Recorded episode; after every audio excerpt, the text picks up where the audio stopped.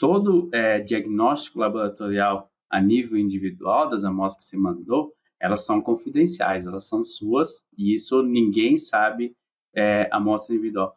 Porém, quando a gente faz esse processo de compartilhar informações, a gente usa para um nível que é anônimo, a nível de veterinário que submeteu, a nível de quem que é o produtor. E a gente tem cinco laboratórios nesse sistema e ele também ele fica anônimo pelos laboratórios. Então, você sabe que tem essa linha de, de compartilhamento de informação. Se você usa essa rede de laboratórios, você sabe que seus dados estão aí contribuindo, porém você não sabe dizer se é, é, da onde que vem a informação.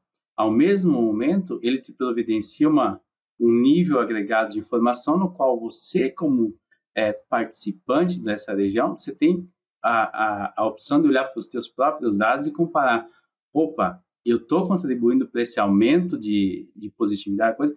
Então, eu sou o problema na região. Não, não estou contribuindo. Então, alguém está sofrendo aqui e pode entrar no meu sistema de produção. Então, eu posso antecipar as intervenções para evitar que eu seja drasticamente afetado. Então, quando você entra nesse nível de compartilhar dados anônimos e, e, e fazer esse compartilhamento não só dos dados, mas da informação que aqui interessa, é, inicialmente existe um certo preconceito de, de compartilhar isso, mas a, a, a, linha do tempo, quando você trabalha com isso e começa a gerar valor para o sistema de produção, é o que realmente acaba movendo o caminho para tornar isso um, um, um, sistema permanente.